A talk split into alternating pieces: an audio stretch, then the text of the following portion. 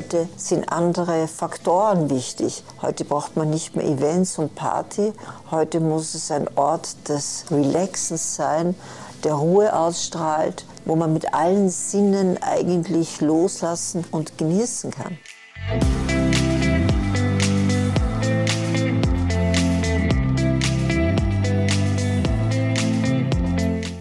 Hallo und herzlich willkommen zum Mein Top Hotel Talk. Mein Name ist Jan-Peter Kruse. Gemeinsam mit Jacqueline Schaffrath, Leiterin Hotelguides von meintophotel.de, stelle ich Ihnen hier im Mein Top Hotel Talk einzigartige Hotels vor und wir sprechen mit Hoteliers. Zudem verraten wir Ihnen Geheimtipps aus den jeweiligen Regionen. Heute sind wir in der wunderschönen Olympiaregion Seefeld in Tirol. Und dort begrüßen wir nun im Astoria Resort Elisabeth Gürtler, die Gastgeberin des Fünf-Sterne Superiorhauses. Sie gilt als Grande Dame der Hotellerie. Sie leitete über 25 Jahre lang die Geschäfte der Sacher-Gruppe. Sie organisierte den Wiener Opernball und leitete zudem die spanische Hofreitschule in Wien. Ein herzliches Grüß Gott an Elisabeth Görtler. Seien Sie herzlich willkommen in Seefeld und im Astoria.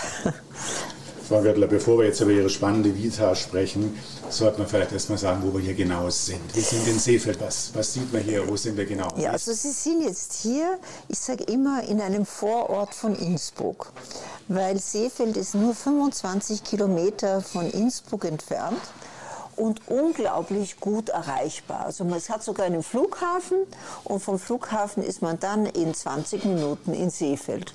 Oder man setzt sich in den Railjet. In Deutschland ist es, gibt es ja auch den, wie heißt der, die ICI, ICI und der fährt von Hamburg sogar bis nach Seefeld. Also wir sind unglaublich gut erreichbar von allen Seiten und haben das große Glück, dass wir eine Höhenlage haben, nämlich 1200 Meter die auch fast für alle verträglich ist. Uh, umgeben, es ist ein Hochplateau, sind wir von wunderschönen Bergen, aber sie sind nicht so nah, dass man Angst bekommt. Man hat rundherum viel, viel Platz und es ist ein Sonnenplateau. Das heißt, man kann sich über viele Sonnentage freuen. Also wenn sie scheint, scheint sie von morgens bis abends, nicht wie in einem Tal nur zu einer bestimmten Stunde. Schauen wir nochmal auf das Sonnenplateau. Welche Berge sind hier zu sehen? Also Sie haben rundherum zum Beispiel hier die Rosshütte, das ist unsere, also ich sage immer, unsere Skischaukel zum Hermelekopf, zum Seefelder Joch, zur Reiterspitze. Dann haben Sie auf der anderen Seite den Gschwandkopf, man sieht die Nordkette, man sieht das Wetterscheingebirge, man sieht das Karwendelgebirge, man sieht auch die Zugspitze sogar, wenn man ein Glück hat. Also wir haben die Berge rundherum, nur sind sie nicht ganz nahe dran. Aber dennoch sind die Berge natürlich geeignet für Aktivitäten, für den Skisport zum Beispiel. Ähm, ihr Hotel, Ihr Astoria Resort war ja, glaube ich, sogar offizieller, äh, offizielles äh, Hotel, als die nordische Ski-WM hier war. Ja, die nordische Ski-WM war im Jahr 2019 und da hatten wir die FIS hier mit all den offiziellen, aber wir hatten auch ähm, die zwei Königshäuser der wichtigsten nordischen Länder, nämlich aus Schweden, aus Norwegen hier, mit den Königinnen und den Königen. Und das war natürlich ganz, ganz wichtig, weil Sie wissen, da gibt es immer noch so etwas wie Prinzessinnen, Prinzen, Könige, Königinnen. Also da war der ganze Ort Seefeld schon, hat aufs Astoria geschaut. Können Sie noch ein bisschen mehr verraten? Wie war das damals, als Sie dann da waren? Ja, es war sehr spannend. Es kamen plötzlich, bin ich mir vorgekommen wie im Sache in Wien. Es kam natürlich, die Securities waren da, die haben das Haus durchsucht. Es musste alles sicher sein, obwohl ich war überzeugt, es gibt hier keine versteckten Bomben. Es sind die Limousinen vorgefahren, es sind die äh, schweren SUVs vorgefahren.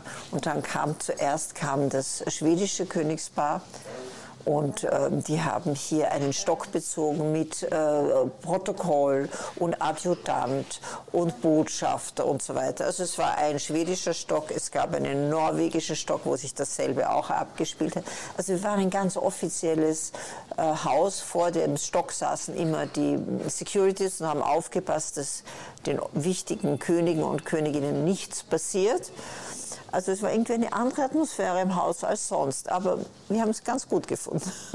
Ah ja, vor allem die Mitarbeiter haben das wahrscheinlich auch noch nie erlebt. Nein, die hier haben es noch nicht erlebt. Äh, die waren einigermaßen erstaunt, wie dann immer alles mit Walkie-Talkie abgerufen. Der König begibt sich jetzt zum Lift, ist in zwei Minuten herunten und so weiter. Es wurde alles annonciert, ja. Also eine spannende Zeit. Ähm, Skifahren ist das eine, also nordisch, äh, nordischen Sport kann man ausüben, aber ähm, Alpin geht ja auch. Es gibt, also dadurch, dass wir immer ein Hochplateau sind, ähm, sind wir natürlich ein exzellentes Gebiet für Langlauf, für Biathlon aber auch. Es gibt auch die Kombinierer Sprungschanze, aber natürlich gibt es auch die wunderbaren Berge. Und wenn man so wie zum Beispiel in St. Moritz gewohnt ist, dass man mit einem Auto auch vielleicht mal 15, 20 Kilometer fährt, dann hat man hier den Stubaital-Gletscher, man hier, hier ganz in der Nähe ähm, all die Gebiete von Innsbruck. Äh, daher ist es eigentlich auch ein ganz tolles Skigebiet. Wer jetzt nicht so Skisportler ist, der kann hier schön wandern, im Winter Skiwandern, im Sommer dann. Naja, Skiwandern, es gibt jetzt dieses Weitwandern, wo man ja. wirklich weit wandert. Man kann aber auch Schneeschuh wandern. Das ist ja. eigentlich eine relativ neue Sportart, die sehr beliebt ist. Und man kann ganz normal wandern. Und man kann, was hier auch viel gemacht wird, ist das Eisstockschießen. Das okay. ist ja Curling. Curling. Biken ja. auch, Fahrradfahren, Biken, Mountainbiken. Also ja, wir springen gerade in den Bergen ein bisschen hinterher. Das ist schwierig. Im Sommer wird natürlich gewandert. Es wird auch Berg, richtiges Bergsteigen gemacht und es wird auch Klettern gemacht. Wir haben hier auch Leute der alpinen Skischulen, äh, Kletterschulen, die wirkliche Klettertouren machen. Ähm, dann gibt es natürlich im Sommer Rafting hier. Es gibt die, wie heißt das mit dem das Fliegen? Das, die Flying Foxes, oder? Sind das die? Oder? Ja, wo man sich auf den Berg stellt und dann runtersegelt. Ähm, Ach so, ähm, Paragliding. Paragliden gibt es natürlich auch. Aber die meisten lieben es E-Bike, E-Biken, weil man einfach mehr von der Gegend sehen kann. Man kommt weiter weg. Und viele gehen wandern, manche gehen auch nur spazieren. Ich sage immer, Seefeld ist ein Platz für Egoisten, weil wenn drei Generationen zu uns kommen, so gibt es für jede Generation eigentlich etwas, was sie tun kann. Und ich habe immer schon zu unserem Tourismusverband gesagt, sie soll doch einmal eine Werbung machen, die ein bisschen aufrüttelt. Ich kann mich erinnern, es gab einmal einen Satz, weiß ich, ob Krisan in Deutschland bekannt ist. Krisan ist so teuer, aber es hilft. Ist auch ein Negativsatz, so teuer. Und ich habe mir gesagt, man sollte sagen, Seefeld ist der ideale Platz für Egoisten, weil jeder kann hier das tun, was ihm gut tut und was er gerne macht. Okay, das können wir vielleicht nachher noch ein bisschen vertiefen. ähm, ich wollte noch mal ganz kurz zurückkommen auf die Aktivitäten. Äh, wenn wir schon im Sommer sind, ähm, aber es geht auch im Herbst und im Frühjahr, manchmal sogar in den Winter rein, Golfen ist auch ein Thema. Ja, Golf ist ein großes Thema. Es ist hier in Seefeld haben wir zwei Golfplätze, einen 18-Lochplatz und einen 9-Lochplatz. Wobei der 18-Lochplatz nicht unbedingt für jeden ohne, wenn man nicht die Go-Karts, diese Karts hat, ähm, gut ist, weil er natürlich anstrengend ist. Es geht bergauf, bergab, aber er ist sehr abwechslungsreich, ist landschaftlich wunderschön. Dann ist ganz in der Nähe Miming, dann ist ganz in der Nähe Igels, dann ist ganz in der Nähe eigentlich auch Garmisch. Also wir haben insgesamt fünf Golfplätze in der Nähe, sodass man sagen kann, für Golfer ein Paradies. Auch von den Gästen jetzt, die Sie im Haus haben, sind viele Golfer da? Wir haben viele die einfach abwechslungsreich nicht nur einen Platz bespielen wollen. Ja. Ihr Haus ist ja schon seit 1950 in Familienbesitz. Ihr Vater war ein international erfolgreicher Getreidehändler. Der hat das Haus mit ihrer Mutter geführt. Mit, äh, der Nein, er hat das Haus nie geführt. Er war überhaupt kein Hotelier. Er wollte, so wie viele ähm, erfolgreiche Leute ein Hotel haben. Mhm. Und er wollte hier auch Zeit verbringen am Wochenende oder so hier und da im Sommer. Aber er war kein Hotelier, er hat keinen Gast begrüßt, er ist mit gesenktem Haupt immer am Boden geschaut, wenn er durchs Hotel gegangen ist, weil er, das, weil er kein wirklich Kontakter war. Aber er war ein erfolgreicher Unternehmer, ein Fritz Montner, und ja. er hat, äh, glaube ich, das erste Hotelhallenbad in Tirol. Ja, er war ein Visionär, er hat gesagt, wenn ich ein Hotel habe, muss irgendwas Besonderes dran sein. Und im Jahr 1953 war das in Tirol das erste Hotel mit einem Hallenbad und einer Sauna und Massagen. Damals schon ja, in einer Zeit, wo viele Hotels noch mit fließend warmem Wasser genau, geworben haben. Genau, genau. Ja. Und das hat Ihnen bestimmt viele internationale Gäste beschert damals schon? Oder? Ich kann mich erinnern, als ich ein Kind war, Und Weihnachten und so im Februar sind die Leute, das war hier eine Pelzmundschau, da kam der internationale Jetset hierher. Und die Leute sind mit Pelzen herumgelaufen. Heute sieht man keine Pelze mehr. Jeder würde sich genieren, mit einem Pelz zu gehen. Aber da war hier wirklich viel los. Es gab Modeschauen. Es waren hier ähm, große Industriekapitäne, die dann auch ihre wichtigsten Mitarbeiter, zum Beispiel so Board-Meetings, damals hat das noch nicht so geheißen, gemacht haben. Aber es war eine ganz andere Zeit. Dann ging das irgendwie verloren, dieses Jet-Set-Leben in Seefeld. Dann war es hier ruhiger. Und jetzt habe ich das Gefühl, es beginnt wieder ein ganz wichtiger Platz zu werden, aber nicht mehr mit Jetset, sondern es ist eine neue Idee, die läuft jetzt hier. Ja, eine Zeit lang gab es ja hier, war Seefeld auch bekannt für die für die Partys, die Natürlich, hier so stattgefunden ja, ja. haben. Da gab es Nachtleben. Und es war der Ort mit den meisten Fünf-Sterne-Hotels damals. Ja. Sie haben das Haus jetzt in eine neue Ära geführt? Ne? Also ja, ich, nach dem Tod meines Vaters ist hier nicht mehr sehr viel passiert dann ist hier eigentlich so ein Stillstand gewesen, weil meine Mutter hat gesagt, alles so wie es dein Vater dir hinterlassen hat, so bleibt das.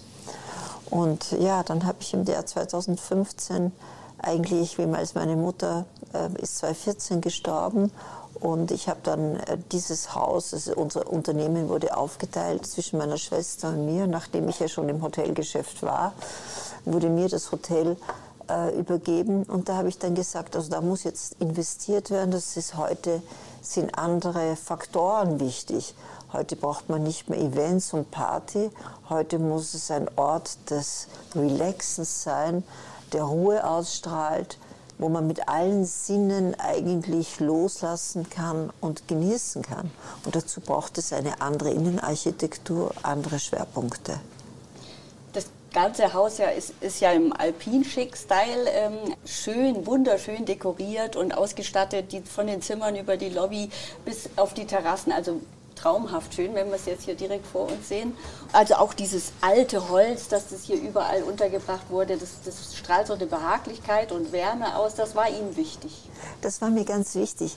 Erstens, weil es eben Wärme gibt. Holz ist immer, es dämmt auch den Lärm und es riecht. Und zu diesem mit allen Sinnen genießen gehört natürlich, dass man optisch einen Eindruck von etwas hat, was einen automatisch eine andere Stimmung versetzt. Das sind die Augen es ist die, sind die Ohren. Wir haben jetzt hier die Musik abgedreht wegen des Podcasts, aber normalerweise läuft hier so eine bäuerliche Musik zumindest bis Mittag. Also in der Früh wacht man hier auf mit dem, wenn man da zum Frühstück geht, dann läuft eine bäuerliche Musik. Nicht gejodelt, aber immerhin bäuerlich. Und dann ist es natürlich auch so, man riecht und zum Riechen gehört auch, dass es nach etwas Gutem riecht. Wir haben auch einen Astoria-Duft, aber dazu trägt auch das Holz bei. Dann ist natürlich auch etwas, man muss greifen. Und wir greifen Holz an, wir greifen Leder an, wir greifen Loden an. Das gibt einem ein unbewusstes Gefühl. Ein nächster wichtiger Sinn ist der Geschmackssinn. Wir legen wahnsinnig viel Wert auf die Küche.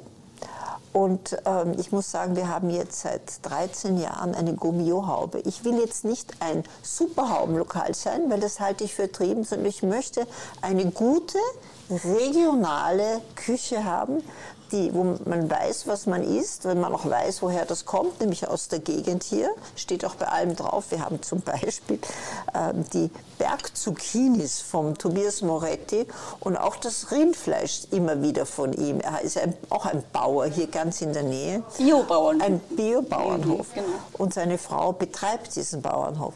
Und wir haben die Eier von hier und wir haben das Joghurt von hier. Also das ist heute ein wichtiges Thema geworden, dass der Gast wissen möchte, woher kommt das. Hat das hunderte Kilometer hinter sich? Trägt das auch dazu bei, dass wir hier nachhaltig unsere Umwelt betrachten können? Also daher Essen ein wichtiger Faktor. Und dann gibt es aber auch ähm, so etwas wie, ich sage immer, es ist das Körpergefühl. Man muss sich in seiner Haut wohlfühlen. Man muss, man muss was greifen, man muss sich aber in seiner Haut wohlfühlen.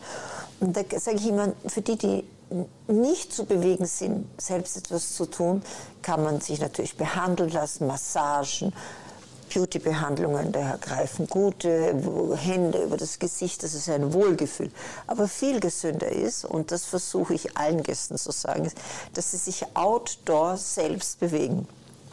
Und daher versuche ich mit guten E-Bike-Guides, Wanderguides, Schneeschuh-Wanderguides, unsere Gäste zu animieren, dass sie sich hinausbegeben, dass sie sich ausarbeiten, dass sie vielleicht auch einmal keine Luft bekommen, dass sie tiefer atmen, weil dann kriegen sie die gute Luft, dann füllen sich die Lungen mit Luft. Also dieses Körpergefühl bekomme ich, wenn ich mich einmal am Tag ausgearbeitet habe.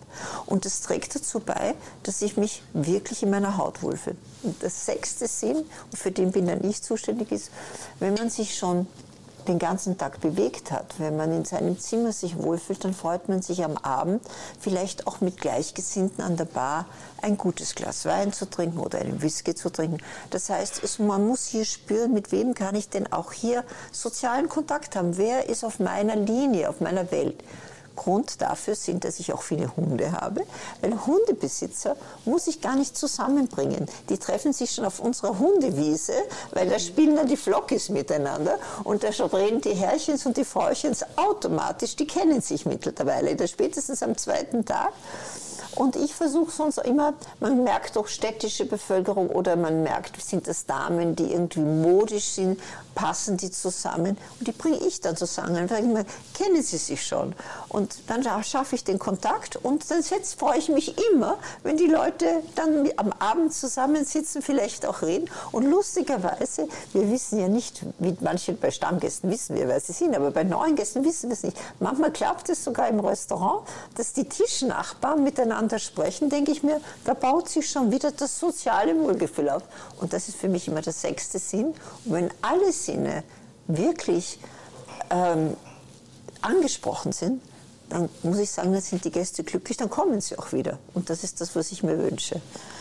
Aber der Aktivurlauber, der bei Ihnen sicherlich gerne hier zu Gast ist, ähm, der findet hier natürlich auch ein riesiges ähm, Wellnessareal vor.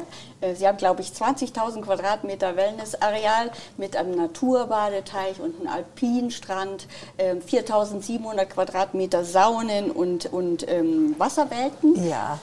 Da entführen Sie uns so ein bisschen in diese Welt. Wissen Sie, früher hat man gesagt, es reicht, wenn man ein Schwimmbad hat. Das reicht. Das reicht heute nicht mehr, weil die Leute sind im Körper bewusst. Sie wollen schwitzen und sie wollen nicht nur in einer normalen Sauna schwitzen, sie wollen erst mal Blick haben Sie wollen in der Sauna die Bergwelt sehen. Sie wollen ein Dampfbad haben. Heute gibt es Saunameister. Das ist ein Beruf, den man lernen muss zwei Jahre lang und endet mit einer Prüfung. Die ganze, die dieses Saunieren zelebrieren, nicht nur mit Aufgüssen, mit Salzen, mit äh, Ölen, die sie denen geben. Also das Körpergefühl wird in der Sauna unglaublich stark angeregt. Ähm, aber dann gibt es auch verschiedene Feuchtigkeitsstufen, Wärmestufen, die Biosauna. Dann gibt es natürlich mit Sohle angereicherte Saunen, mit Kräutern angereicherte Saunen. Also das sind jetzt nicht nur Schmähs, wie ich immer sage, weil wenn ich sage, ich gehe in ein Heubad, das ist ein Schmäh. Äh, es riecht nach Heu, aber ich meine, das wird mir nicht wirklich viel bringen, außer dass es vielleicht gut riecht. Aber Sohle ist schon gerade im Winter gut. Kräuter, die ich rieche, sind auch wichtig, weil das ist so wie diese also alles, was über die Nase wirklich äh, geht, ist auch für den Organismus wichtig. Also, und dann gibt es natürlich das ganze, die ganze Bewegungswelt. Dann braucht man nach diesen Dingen auch Ruhephasen. Nach jedem Saunagang sollte man ja ruhen. Da gibt es natürlich die Wasserbetten, dann gibt es die Räume, wo man vielleicht nur in den Kamin schaut, dann gibt es die Räume, wo man in die Berge schaut. Also es muss heute alles sehr spezifisch sein. Die Gäste sind sehr, sehr verwöhnt. Sie wissen heute, sie sind über das Internet genau informiert, was es überall gibt. Das heißt, ich kann Ihnen nicht erklären, das ist toll. Sie wissen, was toll ist. Und daher muss ich mich bemühen, all das, was Sie schon wissen, was es gibt, Ihnen auch zu bieten und in einer sehr, sehr guten Form. Also wirklich ja, toll, toller Qualität. Qualität. Mhm. Und dann ist natürlich auch die Hygiene ganz wichtig. Also Hygiene in einem, gerade in einem Spa gehört zum Wesentlichsten. Und jetzt in diesen Zeiten mit Corona ist das überhaupt ein Thema geworden. Und wir haben es daher auch uns nicht leicht gemacht. Wir sind, in Tirol gibt es, oder in Österreich gibt es zwei TÜV-geprüfte Hotels. Die sind beide in Tirol. Schwarz in Miming und das Astoria in Seefeld. Und wir haben, dazu muss man auch ziemlich viel Geld ausgeben, weil man muss mit bestimmten Produkten arbeiten, man muss Schulungen allen Mitarbeitern angedeihen lassen. Man wird ständig überprüft. Wir tun dann zusätzlich noch mehr, als der TÜV verlangt. Wir desinfizieren die Zimmer durch äh, Vernebeln, sodass jeder Gast, wenn er neu in das Zimmer kommt, ein wirklich keim- und virenfreies Zimmer hat. Die Pölster, natürlich sind sie frisch überzogen, aber das reicht ja nicht, weil drunter sind die Federpölster oder auch, manche haben Allergien, andere Pölster. Da haben wir dann noch einen Hygienebezug, der wird nach jedem Gast abgezogen gewaschen und desinfiziert. Mhm. Auch die Matratzen werden nicht nur ein Leintuch und diese Schoner draufgeben, sondern auch eine Hygieneüberzug. Also das Thema Hygiene. Wir machen diese Abklatschtests regelmäßig. Unser stellvertretender Direktor, der Dominik, der ist unser äh, Hygienebeauftragter, der führt jede Woche Abklatschtests durch. Da reicht es nicht, dass man nur wischt und das optisch aber ist. Der schaut genau, man sieht genau, ist das auch keimfrei. Das ist ein Thema. Wie, wie reagieren da die Gäste drauf? Wissen Sie, der Gast möchte wissen, dass es so ist. Er möchte nicht belästigt werden damit. Mhm. Also wenn ich dem jetzt erkläre, und heute haben wir wieder einen Abklatschtest gemacht und das ist perfekt, da fühlt er sich eher gestört, da kommt er sich wie im Spital vor.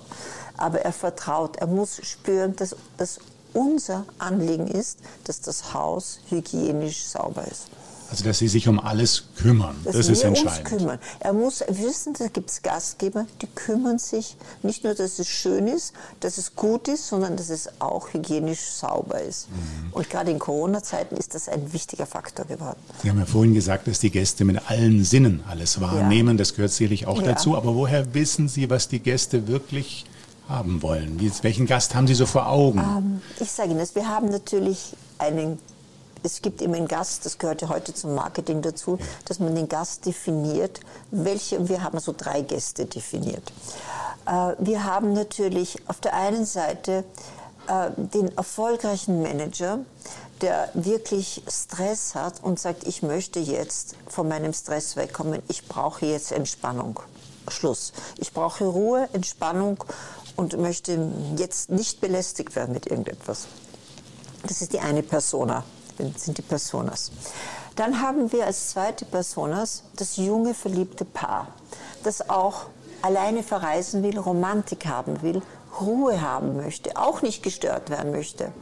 Und dann haben wir als drittes die sich schon aus dem Berufsleben zurückgezogenen Großeltern, die aber auch Ruhe haben wollen. Das heißt, ich sage damit etwas ganz aus, nicht ausgesprochen, aber unausgesprochen. Wir bieten nicht sehr viel für Kinder. Natürlich sind Kinder willkommen. Aber ich biete nicht, ich mache nicht sehr, sehr viel, dass wir viele Kinder haben. Weil Kinder, ich habe selbst drei, vier Enkelkinder mittlerweile, produzieren einfach Lärm. Und in einem Haus, das nicht eigene Kinderbereiche hat, wir haben kein Kinderspa, wir haben kein Kinderpool, wir haben keinen Kinderspielplatz, ich habe keine Kinderbetreuung. Das heißt, die Kinder sind mitten unter den anderen Gästen und das stört das junge Paar, das stört den Manager, der Ruhe haben will und es stört das ältere Paar, das auch Ruhe haben will. Das hat zwar Enkelkinder zu Hause, aber wenn es Ruhe haben will, ja, manche haben auch gut erzogene Enkelkinder und wollen die Kinder auch selbst betreuen, dann ist das wunderbar. Aber zu glauben, dass man sie hier mit hat, wann man sie haben will und dann abgibt in so eine Art Gästekindergarten, das haben wir nicht. Und daher sind wir bei uns sehr, sehr viel Ruhe.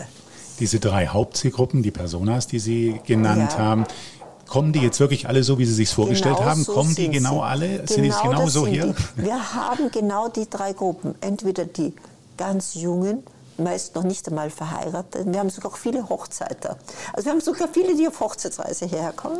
Wir haben die gern Älteren, die 60, 65-Jährigen und wir haben auch wirklich die hart arbeitenden Manager, die sagen, ich brauche jetzt kurz eine Auszeit. Mhm. Und die können dann sich hier bestens erholen. Ja, und die wollen auch genießen. Wissen Sie, die sagen, wenn ich jetzt mir das Wertvollste, was ich habe, ist meine Zeit. Und ich habe, geht es nicht ums Geld nicht das Geld, das sie investieren. Das Wertvollste, was sie haben, ist ihre Zeit. Und da darf keine Minute verloren sein. Und ich möchte mich in einer Zeit, die ich mir abspare, auch nicht ärgern. Und ich möchte mich auch nicht über ein schlechtes Essen ärgern. Und ich gönne mir den besten Wein und ich brauche den besten Barkeeper, der das, was ich möchte, auch genau weiß, was das ist. Mhm. Und diese Philosophie des Hauses, dieses Angebot des Hauses, das wird auch noch von Botschaftern nach draußen getragen. Was ist denn das für ein Modell? Können Sie, Sie das noch verraten? Ich bin sehr gut informiert. Ich finde das toll. Sie haben sicher gut eingelesen. Ja, wissen Sie, ich komme aus Wien. Und in Wien gibt es immer wieder, Wien ist eine Stadt der Botschafter. Und jeder Botschafter vertritt sein Land in einem ja, gegenüber einer Gegend in einem Land, wo man nicht genau weiß, was es dort alles gibt. Und daher habe ich leider durch Corona in die letzten, im letzten Jahr und im vorletzten Jahr, also heuer und 2021, habe ich keinen Botschafter noch gehabt. Aber ein Botschafter soll eigentlich unser Haus kennen und klarstellen und erklären, was soll, was macht man in Astoria, was macht man in Seefeld, wofür steht das Haus? Und dazu muss ich natürlich erstens Menschen haben, die das hier kennen, dieses Haus, die sich auch freuen, hier zu sein. Weil der Botschafter darf kommen, wann immer er will. Er kann im Jahr 20 Mal kommen, weil umso öfter er kommt, desto besser kennt er das Haus. Aber er muss auch unser Haus gegenüber seinen Freunden, wo immer er ist, praktisch vertreten. Und das machen. Ich meine, also zum Beispiel Clemens Unterreiner war, das ist ein Bariton an der Wiener Staatsoper, der auch medial gut mit den Social Media gut vernetzt ist. Und der war ein super Botschafter. Immer wieder, der ist auch immer wieder gekommen und hat gesagt, super, ich esse gerne, ich wandere gerne zieht sich schön an, ist auch ein Botschafter von Louis Trenker, also immer auch noch toll angezogen mit Hut und ba, ba, ba. Ja, dann hatte ich einmal die Patricia Riegel von der Bunden, äh, die auch meine Botschafterin war. Die war in München. Die liebt auch das schöne Leben, das gute Essen. Die ist auch sehr gut gewesen mit Familie Eickhoff. Also hat sich auch mit schönen Dingen gerne beschäftigt. Ästhetik und so weiter. Also all die, die ich denke jetzt gerade darüber nach, wer mein nächster Botschafter jetzt ist. Das muss jemand sein, dem Ästhetik, Schönheit, aber auch Genuss wichtig sind. Ganz spannendes Thema. Äh, Sie haben vorhin erwähnt, Kulinarik ist Ihnen auch wichtig, ne? die, die, um. die ähm. gute Küche. Und ähm, wir haben gehört, Sie haben mitten in Seefeld auch nochmal einen kleinen Ableger, die Astoria Alm. Äh, was hat es damit auf sich? Also ich muss wieder eins sagen, ich selber bin eine ganz schlecht, ein schlechter Gast für unseren Küchenschiff, weil ich selber esse sehr, sehr, sehr, sehr wenig und ähm, er versucht mir immer seine neuen Dinge zu. Ich kann das gar nicht. Ich esse Mini-Portionen. Aber das muss gut sein. Äh, ja, die Astoria Alm ist ein Thema. Wir liegen ja nicht ganz im Zentrum von Seefeld. Wir liegen ungefähr am Berg. Also man geht von hier etwa acht Minuten in das Zentrum von Seefeld. Das ist nicht weit, aber ein Gast, der jetzt, und Seefeld ist ja ein Ort, den viele Gäste aus Innsbruck besuchen, die kommen von Deutschland, vom Mittenwald herüber. Die gehen dann ins Ortszentrum. Da stößt man nicht zufällig aufs Astoria, weil wir sind ein Ort der Ruhe. Da muss man schon ein bisschen den Berg hinaufgehen. Und damit auch diese Leute das Astoria Feeling kennen, habe ich so eine Art von Door Opener im Ort. Und das ist die Astoria Alm. Die ist so ausgestattet wie das Astoria. Altes Holz, also dieselbe Welt, aber klein. Und dort gibt es einfach gute Drinks, guten Wein. Es gibt Pinsa, das ist also eine gesunde Pizza, aber Pinsa ist aus Sauerteig gemacht, äh, nichts ungesund. Es gibt äh, ein bisschen etwas aus Wien, so wie ich auch hier ein bisschen Wien spüren lasse. Es ist nicht ein ganz tirolisches Haus, es ist zwar altes Holz, aber ich habe doch Kunst, die eher mit Wien in Zusammenhang steht. Das gibt es auch in der Alm. Also es gibt Sacherwürfel drinnen, es gibt die Original Sacherwürstel drinnen. ähm, es gibt natürlich Salate und diese Dinge. Und natürlich Tiroler Platten, kalte Platten. Aber es gibt keine richtige große Küche, sondern es ist einfach ein Kennenlernen sagen, und neugierig machen. Da unten, was heißt Astoria-Alm? Gibt es das Astoria? Das ist ein Berg da. Das muss ich mir doch anschauen. Ne? Ganz tolle Idee. Ja, dann komme ich nochmal zurück auf Ihr bewegtes Leben. Ähm, bewegtes Leben ähm, im Sinne von, Sie sind aufgewachsen ähm, mit einer Schwester, oder? Da mit einer Schwester, ja. Genau. Und Sie sind aufgewachsen ja, Sie haben es, wir haben es vorhin schon mal darüber gesprochen, in einer, sagen wir mal, in einer bürgerlichen Umgebung, aber doch äh, in einem Haushalt, ähm, einer, um einem Umfeld, mit einem Unternehmer, Ihr Vater als internationaler Getreidehändler. Und da hatten Sie ja noch gar keine Berührung jetzt zu, zur Hotellerie oder zu ja, all dem, wo Sie heute tätig sind, sondern Sie sind dann erstmal ins Studium gegangen. Ich glaube, Sie haben eben Betriebswirtschaftslehre studiert. Richtig? Handelswissenschaften. Handelswissenschaften mhm. und sind Diplom-Kaufmann. ich bin Diplom-Kaufmann. Das war damals, wissen Sie, damals wurde nicht gegendert, sondern man hat gesagt Diplom-Kaufmann obwohl ich war schon die neuere Studienrichtung und auf, meinem, ähm, auf meiner Urkunde steht nicht Diplomkaufmann, sondern als Handelswissenschaftler, das die Fortsetzung der alten Welthandel war, wo man auch zwei Sprachen damals mitnehmen musste, konnte ich wählen zwischen, dass ich mich Diplomkaufmann nenne, aber auf der Urkunde steht Magister. Nur damals, ich war so, glaube ich, der erste Jahr, das erste Jahr, als man Magister werden konnte, hat man nicht gewusst, was Magister. Jeder hat geglaubt, ich habe Pharmazie studiert und bin ein Apotheker. Daraufhin habe ich beschlossen, ich nenne mich Diplomkaufmann. Und im Sacher, ich habe gleich nach meinem Studium geheiratet, gab es die Familie Gürtler. Da war eines die Frau Kommerzialrat Gürtler, das war die Großmama meines Mannes.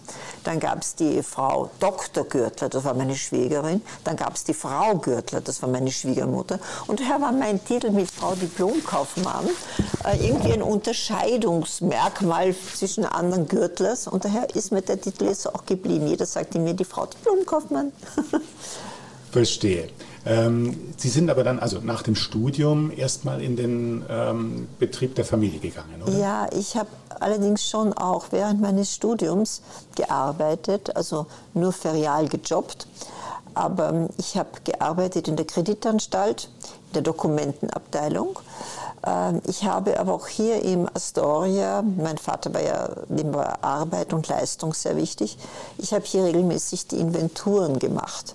Also ich wurde zweimal im Jahr eingeteilt, dass ich hier Inventurenmasse mache, alles abzähle und so weiter. Also ich hatte schon ein bisschen etwas mit Tourismus hier zu tun und auch während meines Studiums habe ich als spezielle Betriebswirtschaft Tourismus gehabt.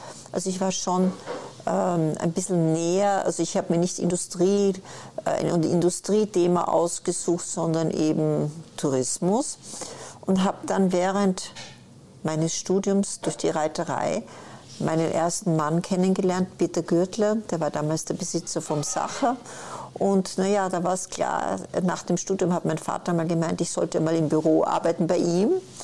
Wir hatten damals auch einige Generalvertretungen in der Lebensmittel- Branche, unter anderem Lind und Sprüngli oder Schweizer Olo-Marzipan und Hibiskus Wiss und Kempelsuppen. Und das war mein Job, diese Generalvertretungen in Österreich an die Spar, an die Metro, damals gab es Billa auch schon, also an all diese verschiedenen Ketten zu vertreiben und ganz Österreich damals mit unseren Vertretern, das wurde bereist, das zu überwachen, die Kilometer zu überwachen. Und was sie täglich, täglich hat man dann noch die Tagesberichte abgeschickt.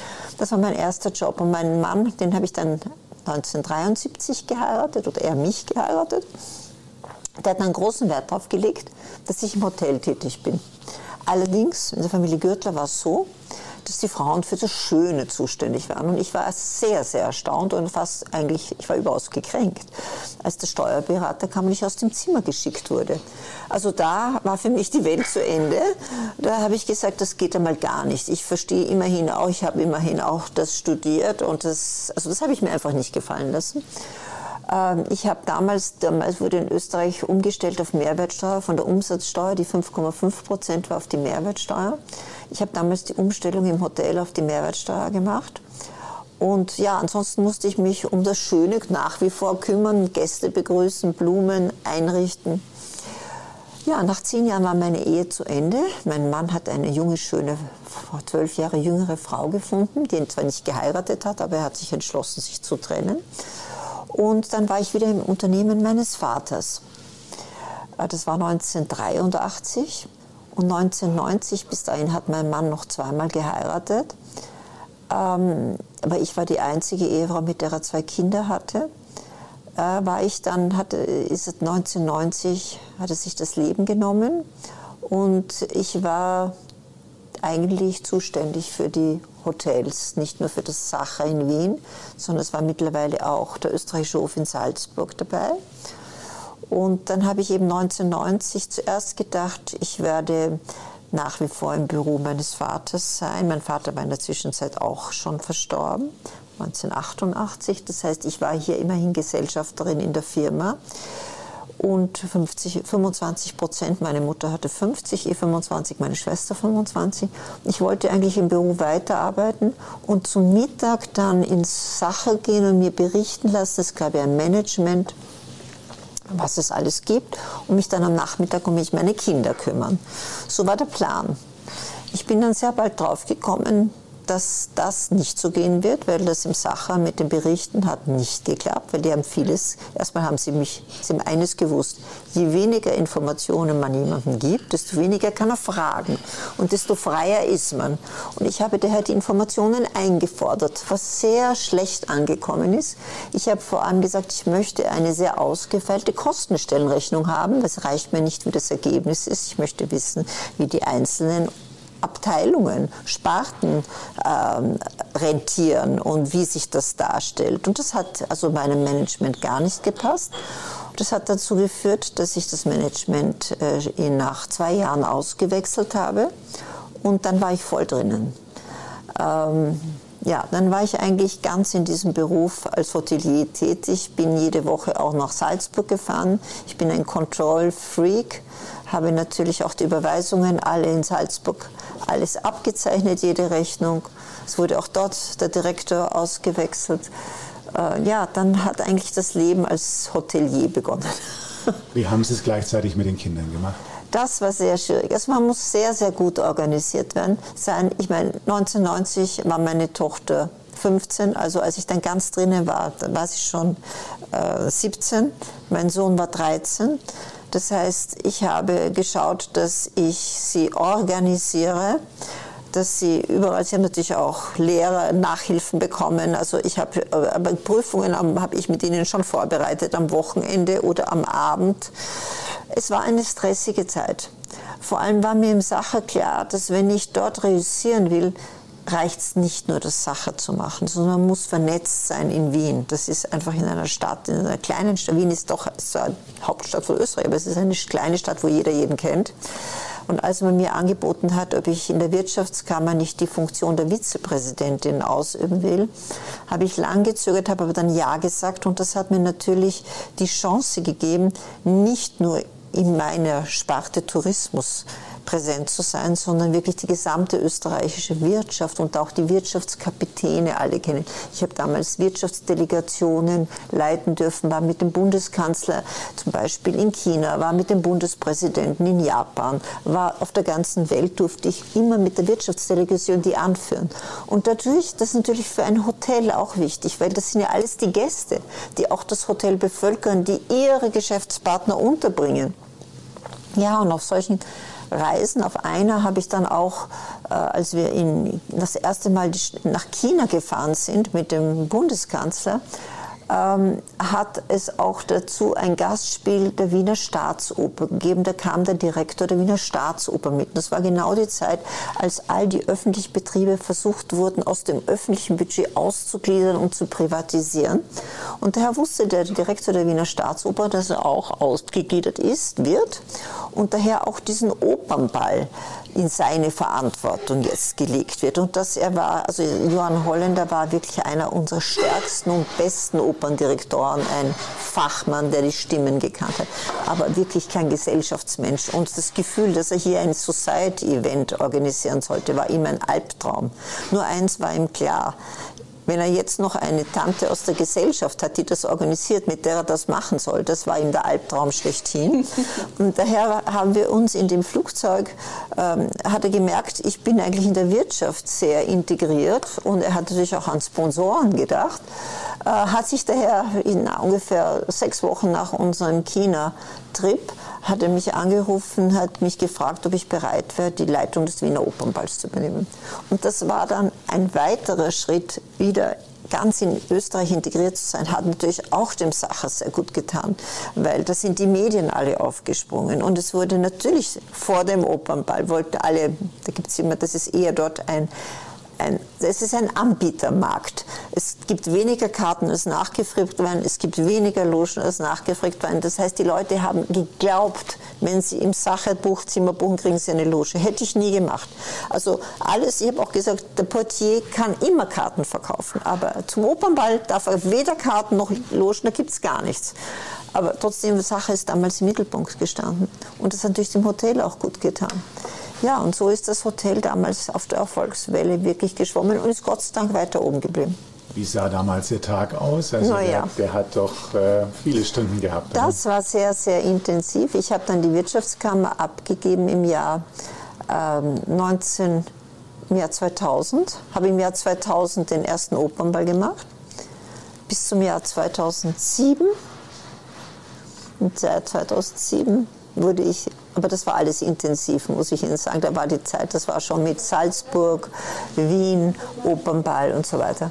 Und 2007 habe ich den Opernball dabei, habe ich ein kleine, ja, es war ein bisschen alles, irgendwie hat sich das ab, ausgelebt gehabt. Ich habe auch mit dem Direktor äh, manchmal Probleme gehabt. Ähm, habe ich den Opernball zurückgelegt und habe mir gedacht, so, das ist jetzt ein ruhigeres Leben. Und dann wurde ich gefragt, ob ich eigentlich meine alte Leidenschaft, nämlich die Pferde, wieder aktivieren möchte, ob ich die spanische Hofreitschule übernehmen möchte. Und da habe ich zuerst Nein gesagt, aber dann haben meine Kinder zu mir gesagt, Mami, die Pferde waren dein Leben. Das war wirklich dein Leben und das ist deine Leidenschaft. Das kannst du doch nicht ablehnen.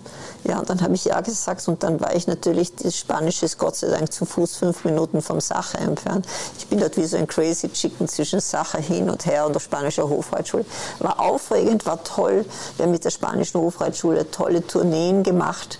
Also es war eine aufregende, schöne Zeit. Ich konnte wirklich nach Pferden wieder selbst riechen.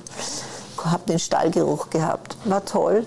Aber es war mir dann am Ende war es mir zu viel, als ich dieses Hotel auch noch intensiv betreut habe. Weil 500 Kilometer auch noch in den Westen zu fahren, das hat es einfach. Und ich bin ja auch älter geworden. Man muss vielleicht noch mal sagen, dass Sie ähm, an Staatsmeisterschaften teilgenommen haben, dass ja. Sie im Dressurreiten ja, war, richtig gut waren. Ja, ich war in unserer Mannschaft. Ich bin auch in Aachen geritten. Also das war schon ein Leben, das mich, das war fast wie ein Beruf in meiner Jugend, in meiner Studienzeit. Ja. Sie sind Vize-Staatsmeister ja, geworden? Sissi Max Teurer, die war ja auch Olympiasiegerin und Europameisterin.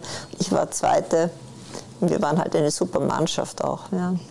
Ja, klar, da bleibt die Affinität zu den ja, Pferden. ja, ja, ja, ja. Und man versteht, ich habe mir auch so wirklich, ich habe mir eingebildet, von wenn ich von etwas wirklich viel verstehe, dann von der Reiterei. Wenn man sich das, das mal so anschaut, die Marken, ne? also Sacher ist eine super starke Marke geworden. Ja. Der Wiener Opernball ist für mich auch eine Marke. Die spanische Hofreitschule hat auch einen ungeheuren Ruf, also man kennt sie.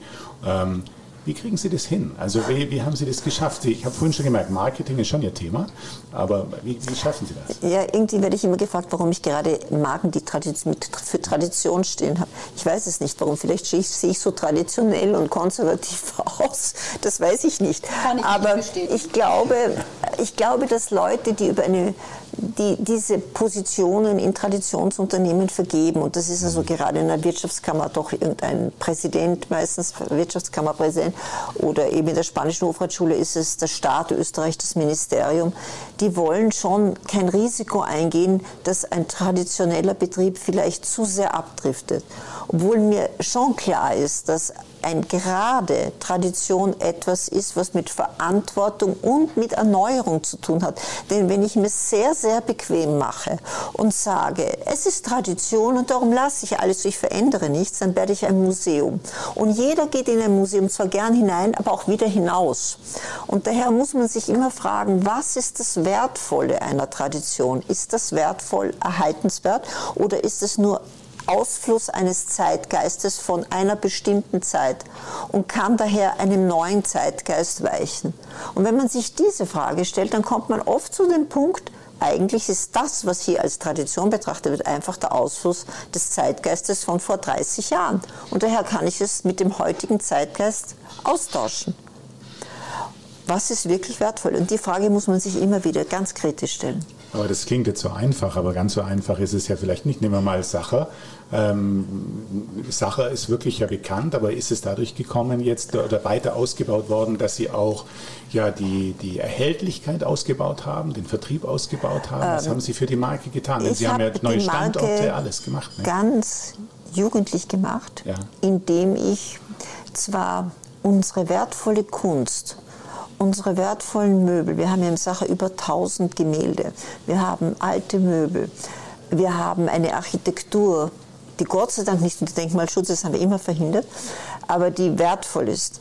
Aber ich habe es angereichert mit Modernität, indem ich einmal das Hotel, was nicht einfach ist gegenüber der Staatsoper, um drei Stockwerke aufgebaut habe, den gesamten Block. Dadurch sind neue Zimmer entstanden, die natürlich, ich darf ja nicht was ganz schlimm ist, wenn ich etwas imitiere. Das heißt, ich darf in einem Raum, neuen Raum nicht antike Antikes vortäuschen. So, ich muss dazu stehen, das ist ein neuer Raum mit einer niedrigen Raumhöhe. Und da brauche ich keinen Stuck hineingeben und nichts Altes hineingeben. Dann muss ich dazu stehen. Was ich aber kann, ich kann wertvolle Bilder hineinhängen. Und ich kann es mit wertvollen Stoffen die nicht antikisiert sind, aber mit wertvollen, qualitätvollen Stoffen ausstatten. Ich kann es mit der modernsten Technik ausstatten. Ich kann die wertvollsten Badezimmer mit tollen Marmorarbeiten machen. Ja? Alle diese Sachen kann ich machen, aber ich darf nicht etwas vortäuschen und imitieren. Und ich bin dann draufgekommen, dass diese, das war plötzlich eine Sache aus zwei Welten. Oben drei Stockwerke, die modern waren und unten drei Stock, vier Stockwerke mit großen Raumhöhen mit Kristalllustern. Und dann bin ich draufgekommen, dass die alten Stammgäste, die wir hatten, die wir natürlich zuerst in die alten Stockwerke gelegt haben, plötzlich Gefallen gefunden haben an den neuen Stockwerken. Und dann habe ich diese alten Stockwerke auch renoviert. Natürlich habe ich die Raumhöhen gelassen. Natürlich habe ich die Kristallluster gelassen. Das sind alte Kristallluster. Aber ich habe moderne Elemente. Ich habe eben das, was Zeitgeist nur aus vor 40 Jahren eliminiert und habe es durch neuen Zeitgeist, neue Möbel, neue Beleuchtung. Beleuchtung ist ein ganz wichtiges Thema. Lust, das sind keine Lichtquelle, sondern sind Dekoration. Ich muss andere Lichtquellen haben. All das muss man erkennen. Also Ambiente. Ambiente. Aber die Sachertorte ist wie eh und je, oder? Na, die muss bleiben. Die ist ja original an der Rezeptur. Wir haben, also ich, ich habe sie einmal äh, versucht, oder ich habe sie nach Japan einem Generalvertreter gegeben. Und dann kam der Generalvertreter und hat gesagt, ja, ob wir nicht die Rezeptur etwas ändern können. Für die Japaner ist das zu süß. Ob wir nicht die Marmelade weniger Zucker dahin eingeben können. habe ich gesagt, sorry, das ist das Originalrezept. Und wenn ich das Originalrezept beibehalten will, und das ist die Originalsache dort, dann darf ich gar nichts davon ändern. Dann müssen sich die, die, die Japaner haben das nämlich nur genommen, weil sie es verschenkt haben, weil die sind sehr traditionsbewusst. Und die wollten das verschenken als Geschenkartikel, so wie Louis Vuitton und so weiter. Toll. Aber eigentlich entspricht das nicht ihrem Geschmack. Und da wollten sie es ändern. Habe ich gesagt, es geht nicht. Die Sachertorte kennt, glaube ich, jeder auf der die Welt. Original die Original-Sachertorte kennt jeder auf der Welt. Also vielleicht verraten Sie uns ein kleines Geheimnis. Wissen Sie ungefähr, wie viele Sachertorten so über den Ladentisch gehen oder verkauft werden im Jahr? Ja, wissen Sie, es sind natürlich verschiedene Größen, aber in etwa 350.000 Torten. Und das Wichtige ist, die werden alle nach wie vor mit der Hand klassiert. Alle Es wird jedes Ei mit der Hand aufgeschlagen. Ich habe die Torte aus dem Hotel eliminiert. Die wurde ja früher im Keller des Hotels erzeugt. Sie können sich vorstellen, da gibt es eine Wendeltreppe runter. Das alles runtertragen und dann die gestopften Kistchen alle wieder hinauf. Also wir haben eine Produktion Richtung Flughafen gemacht. Und da haben wir gedacht, wenn wir das schon machen, dann können wir es auch modernisieren. Vielleicht machen wir das mit Aufschlageier.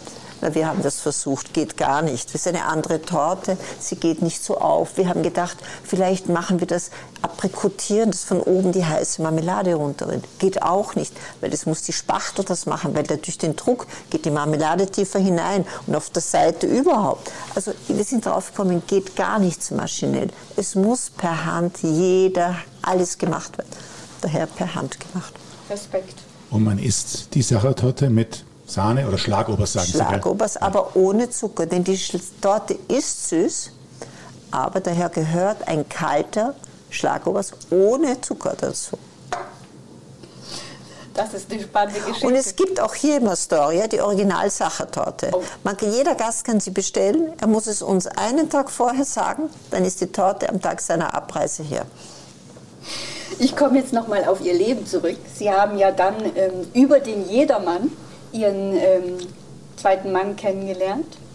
Einen tollen Schauspieler. Ja, wissen Sie, ich war natürlich in Salzburg, weil das ist ja, ich habe im Jahr 2000 das, den österreichischen Hof in Sacher Salzburg umbenannt, aus Marketinggründen. Weil das einfach einfacher ist und die Marke self-explaining ist. Da brauche ich nicht sehr viel zu sagen, dass es ein Luxushaus ist. Und da war natürlich, da gibt es sowas wie den Faschingsprinzen in Salzburg. Das ist der Jedermann. Und ähm, ich war im ersten Jahr, ähm, hat man mir gesagt, also ich muss, da wusste ich ja noch nicht genau, was ich da alles tun soll habe ich gesagt, mir, die Direktorin hat mir gesagt, ja, also ich muss auf jeden Fall einen, einen Empfang oder ein Essen machen. Und da habe ich gesagt, ja, und wen soll ich da einladen? Ja, auf jeden Fall den Jedermann. Also ich habe den Jedermann eingeladen, das war gerade Helmut Lohner. Wer kommt? Er sagt zu, mich gefreut, Sitzordnung. Ich habe mir gedacht, mach was Tolles, ein Pink Dinner. Ich warte, ich warte, alle sind da. Wer kommt nicht? Mein Jedermann. Also haben wir das Essen so begonnen. Ein halbes Jahr später treffe ich ihn in Wien bei einem Heurigen. Und es war eine Einladung und er sitzt neben mir. Und ähm, daraufhin sagte er zu mir, was machen Sie im Sommer? Habe ich gesagt, naja, ich fahre nach Salzburg. Und darauf hat er gesagt, und wo wohnen Sie denn da? Habe ich gesagt, naja, bei uns. Er hat zu mir gesagt, haben Sie eine Wohnung in Salzburg? Ich habe ihn angeschaut wie der Mann vom Mond. Ich habe mir gedacht, weiß der eigentlich gar nichts? Äh, vor allem habe ich ihn ja eingeladen gehabt. und dann habe ich ihm gesagt, wissen Sie, wir haben das, den österreichischen Hof und ich habe sie auch schon einmal eingeladen gehabt. Aber sie sind nicht gekommen. Sie haben zwar zugesagt. Und das war ihm furchtbar peinlich. Dann habe ich ihn wieder eingeladen. Da kam gerade der Dalai Lama. Habe ich einen Empfang für Dalai Lama gemacht und dann hat er mir erklärt, er mir einen Brief geschrieben. Er muss, er kann leider nicht kommen. Er muss nämlich genau zu dieser Zeit am Domplatz sterben. Aber ob wir uns nicht zutreffen. Und das war's dann und dann hat unsere Story begonnen. Eine sehr schöne Geschichte. Sie haben dann ähm, sich mit dem Astoria hier so ein bisschen so auch einen Traum erfüllt, glaube ich. Ne? Dieser Rückzug zu dem Leben auf dem Land und das Leben mit Tieren, das ist schon, glaube ich, Ihr. Das ist eigentlich, mein, das war mein ideales Leben, wäre am Land gewesen mit Tieren, mit Hunden, mit Pferden. Und dann gibt es auch sowas wie eine Verantwortung. Ähm, man muss wissen, dass ein Betrieb ja weitergehen muss, dass es Nachfolger geben muss. Und wenn man Kinder hat, die sich eigentlich engagieren wollen es auch tun und zeigen, dass sie es können, dann sollte man rechtzeitig übergeben. Rechtzeitig, nicht erst, wenn man schon nicht mehr kann und äh, weiß, jetzt muss ich übergeben. Man sollte rechtzeitig übergeben, dass die auch eine Zeit haben, falls irgendein Problem ist, dass man noch da ist. Aber man sollte auch eines, man sollte sie Fehler machen lassen und sollte sich nicht reinmischen. Und damit so etwas gelingt, muss man einen Plan haben. Und zwar muss man sich absentieren von einem Hotel, von einem Betrieb. Was sehr, sehr schwer ist. Die schwierigste Entscheidung meines Lebens gewesen, die mir auch am meisten wehgetan hat, mich ganz aus etwas, was ich 25 Jahre gemacht habe, total zu entfernen. Aber ich habe mir daher dieses Hotel 500 Kilometer von Wien entfernt äh, vorgenommen, zu einem Sache in den Bergen zu machen, einfach mit Werten eben, mit allen Sinnen genießen, hohe Entspannung, all das. Und dann gedacht, da bin ich so beschäftigt. Ich lebe zwar nach wie vor in Wien, aber maximal drei Tage in der Woche. Und vier Tage bin ich hier und führe ein anderes Leben und komme daher auch gar nicht. Ich erhole mich jetzt in Wien von dem, was ich hier tue. Ich würde gerne noch ähm, eine andere Frage stellen. Die Hotellerie ist ja ein ganz spannender Bereich, mhm. auch um dort zu arbeiten. Und wenn man Ihnen zuhört, dann spürt man das auch, dass, dass Ihr Herz da sehr dafür schlägt. Wenn Sie jetzt einem jungen Menschen, der gerade vor einer Berufswahl steht, mhm. irgendwie einen Tipp geben würden, in die Hotel, Hotellerie zu gehen, was würden Sie ihm sagen? Oder was würden Sie überhaupt generell sagen, wie er seinen Weg findet? Denn Sie, wenn Sie jetzt zurückblicken auf das, was Sie alles erlebt haben, ich glaube, das war so facettenreich und so, so, so voll, voller unterschiedlicher Erlebnisse. Ähm, was würden Sie so einem Menschen sagen, wie kann er seinen Weg gehen oder Sie seinen, Ihren Weg gehen? Also ich würde ihn zuerst einmal fragen, ob er Menschen gerne hat oder ob ihn Menschen interessieren. Nicht nur gerne hat, dann kann auch in Pflegeberufen sein. Ob ihn Menschen interessieren. Und wenn er sagt, ja, er interessiert sich für die verschiedensten Menschen, dann ist einmal ein Hotel schon sehr gut, weil da möchte ich mit vielen Menschen sprechen.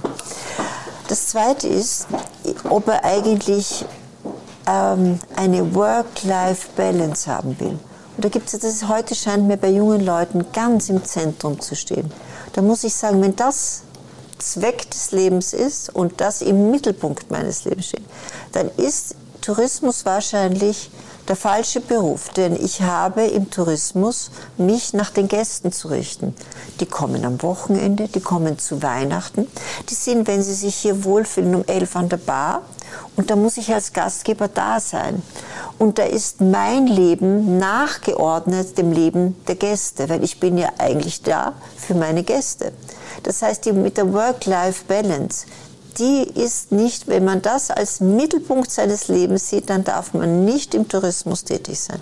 Man muss Freude an Gesprächen haben. Man kann, also ich gerade, ich freue mich auch an schönen Dingen. Ich freue mich an einer schönen Umgebung. Ich freue mich, wenn andere Leute mir auch sagen, dass das schön ist. Ich freue mich an interessanten Gesprächen.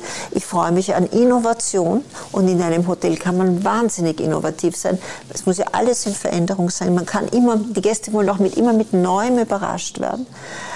Man muss sagen, an Qualität muss man interessiert sein, weil gerade wenn ich in der Fünf-Stern-Hotellerie tätig bin und in der Fünf-Stern-Superior-Hotellerie tätig bin, muss ich Qualität als Inbegriff meines, das ist mein oberstes Ziel, zu haben. Und ich muss auch interessiert sein an Betriebswirtschaft.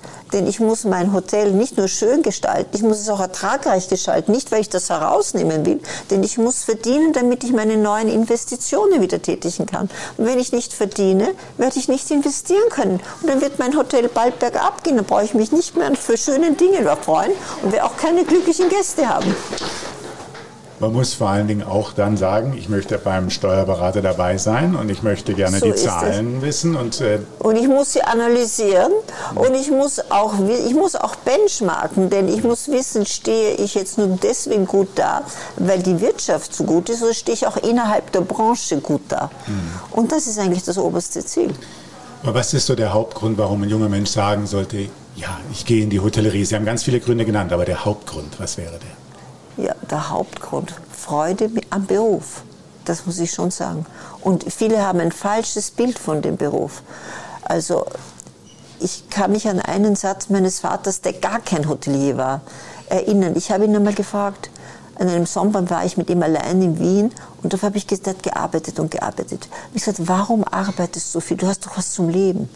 Und darauf hat er gesagt, Kind, du wirst einmal draufkommen dass Arbeit nicht nur Pflicht, sondern auch Vergnügen ist. Und man muss gerne arbeiten und man muss an der Arbeit Vergnügen spüren. Dann, glaube ich, ist meine Hotellerie gut aufgehoben. Und genau so ist es bei Ihnen? So ist es bei mir, ja. Wir kommen jetzt nochmal hier zurück ähm, nach Seefeld. Das ist ja, da haben Sie Ihre Kindheit verbracht, Ihre Jugend verbracht, richtig? Ja. Und äh, Sie haben viel Zeit hier verbracht. Ich glaube, Sie kennen den Ort richtig, richtig gut. Ich kenne ihn gut, natürlich nicht so gut wie die Seefälle. Ich bin hier trotzdem fremd. Ja? Also für die Seefälle bin ich die Wienerin. Aber Sie kennen ihn so gut, dass Sie jetzt unseren Zuhörern vielleicht einen Geheimtipp geben können. Was muss man hier unbedingt gesehen haben oder was sollte man gesehen haben, was nicht so vielleicht äh, in Anführungsstrichen Standard ist, sondern so wirklich ein Geheimtipp? Also ich glaube, man muss ein bisschen zu Fuß gehen und wandern.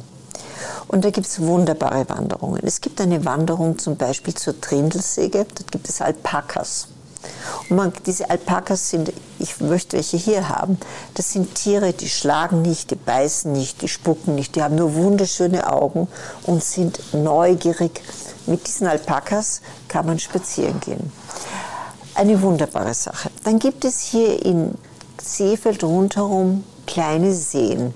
Und zwar sind das Seen, die kommunizierende Gefäße mit verschiedenen, ich will jetzt nicht sagen Gletschern, aber mit verschiedenen Bergbecken sind. Und wenn das Wasser sinkt, sind, verschwinden auch diese Seen. Aber sie kommen und sie gehen. Da gibt es eine Wanderung, die Drei-Seen-Wanderung, die man machen kann. Das ist wunder, wunderschön. Das ist nicht anstrengend. Aber es ist schön, es ist ein Naturerlebnis. Wenn man, und ich will nie etwas empfehlen, wo man an die Grenzen der Leistungsfähigkeit herankommt. Man kann mit der Rosshütte Standseilbahn hinauffahren auf die Rosshütte und dann kann man noch mit der Gondel aufs Seefelder Joch fahren. Und dort kann man oben am Grat, und das ist kein gefährlicher Grat, wo die Felsen runtergehen, es ist dort immer noch Wiese, Alm und so weiter, kann man entlang gehen bis zur Seefelder Spitze. Das dauert vielleicht 20 Minuten. Aber man sieht hinunter ins Karwendel, man sieht hinüber zum Wetterstein, man sieht alles. Die Bergwelt, die sich einem dort eröffnet, die ist so wunderschön. Dann kann ich noch einen Tipp geben. Seefeld, ich habe es am Beginn gesagt, ist ja eigentlich ein Vorort von Innsbruck. Und es gibt eine kleine Bahn, die Karwendelbahn, die geht vom Bahnhof in Seefeld, der unter Denkmalschutz steht übrigens, nach Innsbruck. Und man ist in 28 Minuten, glaube ich, in Innsbruck. Und in Innsbruck, das ist eine Kaiser, in Wien, in Österreich gibt es drei Kaiserstädte. Wien, Graz und Innsbruck. In Innsbruck gibt es eine kaiserliche Hochburg und es gibt Museen, das Ferdinandeum, es gibt das Volkskunstmuseum. Alleine diese Museen zu sehen, das ist auch etwas ganz, ganz Tolles. Und das würde ich auch jedem sehr empfehlen. Vielen, vielen Dank für die tollen Tipps. Die können wir ja nur so weitergeben an unsere Hörer. Jetzt haben wir noch drei etwas persönlichere Fragen, die wir bitten kurz zu beantworten. Jetzt bin ich gespannt. Die erste Frage lautet, was bedeutet für Sie Heimat? Heimat bedeutet vertraut sein mit etwas, sich zu Hause fühlen, sich wohlfühlen, aber nicht nur mit der Umgebung, sondern auch mit den Menschen, die dort sind. Und die zweite Frage wäre, wer ist Ihr Vorbild? Mein Vorbild, ich kann es eigentlich, ich habe kein ganz richtiges Vorbild, aber ein Vorbild ist mein Vater äh, mit seinem unglaublichem Arbeitswillen, seiner Energie und auch seinem Erfolg. Aber er war, nicht das, er war kein kommunikativer Mensch. Also in dem Sinn ist er nicht zu 100 Prozent mein Vorbild. Als Frau, nicht von der Arbeitsleistung, kann ich jetzt sagen, es ist eine Deutsche. Wenn ich sehe, für mich gibt es einen Punkt, man muss in Würde altern können. Das ist ein ganz wichtiger Punkt. Wenn alle jung sind, ist das nicht schwierig. Aber wenn ich die Mani Sein Wittgenstein sehe, die jetzt über 100 Jahre alt ist, die nie geliftet war, die immer charmant war, die nie nach der Mode gegangen ist. Das war eine Dame vom, oder ist eine Dame vom Scheitel bis zur Sohle. Habe ich mir gesagt, das nenne ich in Würde alt werden. Die ist als Frau mein Vorbild, als Dame mein Vorbild. Und jetzt kommt die letzte Frage. Was wünschen Sie sich für Ihre persönliche Zukunft?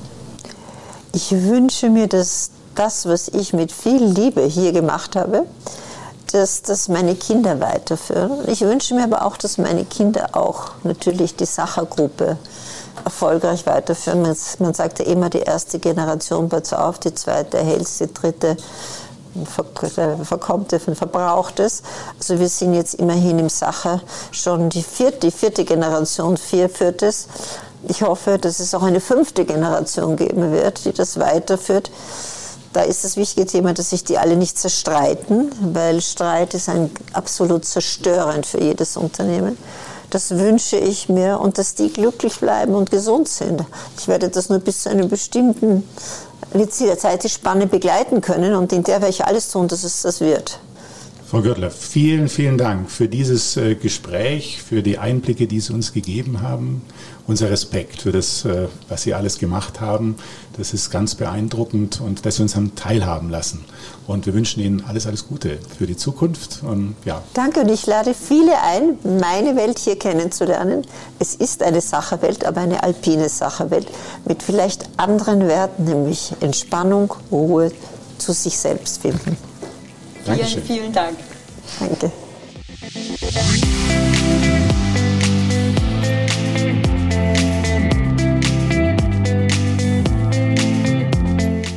Das war Elisabeth Gürtler, Gastgeberin des 5-Sterne-Superieurhauses Astoria Resort in Seefeld in Tirol. Vielen Dank fürs Zuhören, bis zum nächsten Mal. Tschüss.